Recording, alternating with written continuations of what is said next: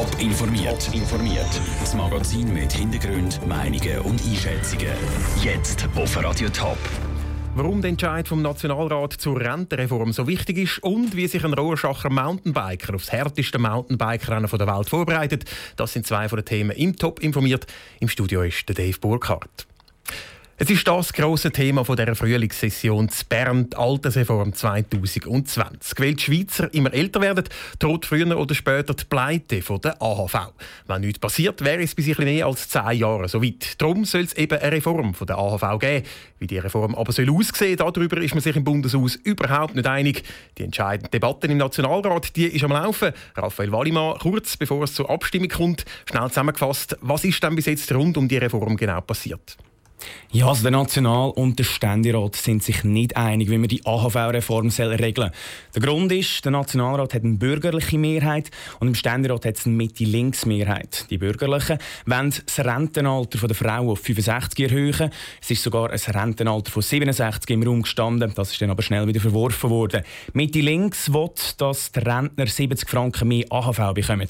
Das ist auch der grosse Streitpunkt. Weil sich der National- und der Ständerat nicht haben können einigen, hat es vorgestern eine sogenannte Einigungskonferenz der beiden Räte gegeben. Und dort ist ein Kompromiss ausgearbeitet worden. 70 Franken mehr AHV für Rentner und das Rentenalter von Frauen auf 65. Ja, und der Kompromiss der muss jetzt noch abgesegnet werden. Wie läuft denn das genau ab? Ja, also heute Morgen hat schon der Ständerat über den Kompromiss abgestimmt und dort ist es wenig überraschend so gewesen, dass der Ständerat den Kompromiss angenommen hat. Seit gut einer Viertelstunde debattiert jetzt der Nationalrat. Ähm, dort ist es bisschen knapper, weil, halt, weil es eine bürgerliche Mehrheit gibt. Zu erwarten ist aber trotzdem, dass der Kompromiss wahrscheinlich angenommen wird, weil es gibt auch bei den Bürgerlichen ein paar Zweifler und schlussendlich will eigentlich niemand, dass die Reform scheitert. Und wenn jetzt der Nationalrat dem Kompromiss auch noch zustimmt, dann ist die AHV-Reform definitiv angenommen. Nein, noch nicht ganz, weil für die AHV zu sichern, soll eben noch die Mehrwertsteuer um 0,6% erhöht werden. Und dann muss das Volk eben abstimmen. Und über Mehrwertsteuererhöhung muss das Volk eben immer abstimmen. Die Abstimmung werden voraussichtlich am 24. September. Und was passiert dann, wenn die Reform wieder erwarten vom Nationalrat doch abgelehnt würde? Ja, dann gilt die Reform als gescheitert und die AHV bleibt gleich und wird dann in ein paar Jahren pleite gehen. Ähm, und ja, aber wahrscheinlich ist zu erwarten, dass wenn sie wird abgelehnt werden, dass dann einfach die AHV-Beiträge erhöht werden, dass die AHV eben doch noch gerettet wird. Danke, Raphael Wallimann. Wenn der Nationalrat der AHV-Reform auch noch zustimmt, gibt es morgen im National- und im Ständerat noch die Schlussabstimmung. Das ist dann aber eigentlich nur noch Formsache.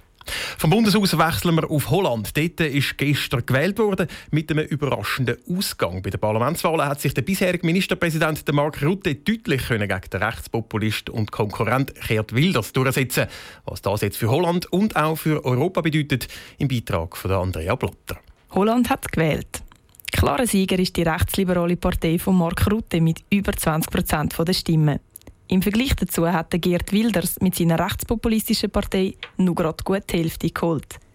Der Politanalytiker Thomas Schäuble hat nicht mit dem Ergebnis gerechnet. Er erklärt. Auf eine Art ist es ein sehr überraschendes Wahlergebnis. Also man hat damit gerechnet, dass die Partei der Freiheit von Gerd Wilders deutlich besser wird abschneiden. In der Tendenz hat der Herr Wilders eine Extrempositionen vertreten. Er hat dort natürlich auch nicht das gleiche Wählerpotenzial, das er ausschöpfen kann. Der Herr Rutte vertritt viel massenkonformere Positionen. Ein Debakel sind die Wahlen für die Sozialdemokraten. Sie haben gerade noch neun von den bisher 38 Sitzen im Parlament. Durch das sind sie auch nicht mehr Teil der Koalition in der Regierung. Überhaupt dürfte sich in der Zusammensetzung der Regierung einiges ändern, sagt der Politanalytiker Thomas Schäuble. Es wird sicher Änderungen geben, weil äh, Herr Rutte muss jetzt neue Koalitionspartner suchen. Es braucht mindestens vier ähm, Koalitionsparteien. Das bedeutet, wir sehen einerseits mehr vom Gleichen, weil die grösste Partei, die ist immer noch an der Macht. Aber wir sehen andererseits dann auch neue Politikinhalte von den neuen Koalitionspartnern. Zum Beispiel dürften unter anderem die Grünen Teil der Koalition werden, die überraschend gut abgeschnitten haben und fast viermal so viel Sitz haben wie vorher. Als weitere Partner kommen auch beispielsweise Christdemokraten und die linksliberale D66-Partei in Frage. Auch der Gerd Wilders hat sich als Koalitionspartner angeboten. Sollte seine rechtspopulistische Partei allerdings nicht dazugehören, geht er in die Opposition.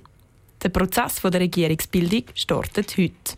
Der Beitrag von Andrea Blatter. Und wie lange es geht, bis die Regierung dann gebildet ist, ist zurzeit noch offen. Vor 30 Jahren hat die Regierungsbildung zu Holland mal sage und schreibe 208 Tage lang gedauert. Steiniges Gelände, Hitze, Überschwemmungen und sogar wilde Tiere. Das erwartet der Rohrschacher Christoph Bischof am Cape Epic, dem härtesten Mountainbike-Rennen der Welt. Heute fliegt der Christoph Bischof ab auf Südafrika. Los geht's, mehr Etappenrennen dann am Sonntag. Wie sich der 39-jährige ehemalige Mountainbike-Profi auf das Rennen vorbereitet hat, im Beitrag von Melina Merten. Das Cape Epic gilt nicht ohne Grund als härteste Mountainbike-Rennen der Welt. Acht Tage, 800 Kilometer und 15.000 Höhenmeter in den Steppen von Afrika sind nicht ohne. Teilnehmer müssen über acht Etappen durch kurviges, steiles und holpriges Gelände durchradeln. Der Mountainbiker Christoph Bischof aus Rorschach nimmt die Herausforderung an. Er habe sich monatelang auf lange Strecken und auch im Winter auf harte Bedingungen vorbereitet, erklärte Christoph Bischof. Fünf bis acht Stunden im Sattel jeden Tag. Und eben, dass man diese Belastungen natürlich auch aushalten kann, muss man natürlich eben auch gewissen Umfang können trainieren, also gewisse Stunden im Sattel können haben, dass man eben dann auch bereit ist für den Wettkampf. Oder? Aber trotz guter Vorbereitung kann natürlich unterwegs immer etwas passieren. Zum Beispiel ein technischer Defekt oder sogar ein Zwischenfall mit einem Tier. Er sei aber auch auf das vorbereitet. Darum ist man auch zu zweit, wenn etwas ist, dass man einander helfen kann, bei einer Notfallsituation oder so. Natürlich immer ein Schweizer Sackkiste dabei haben, für alles gewappnet ist. So wegen der Tier kann man sich eigentlich nicht groß vorbereiten. Hofft man natürlich, dass da das Rennglück auch dabei ist, dass es keinen Vorfall gibt, aber man kann es auch nicht ausschließen. Der Christoph Bischof hat es angesprochen. Er wird von Kurt Blachel aus Dübach begleitet. Er hat schon mal am Cape Epic teilgenommen. Jetzt startet er nochmal im Alter von 62. Der Beitrag von Melina Mertens. Cape Epic, Epic Südafrika geht am Sonntag los. Fertig ist es dann eine Woche später. Top informiert, auch als Podcast. Mehr Informationen gibt's auf toponline.ch.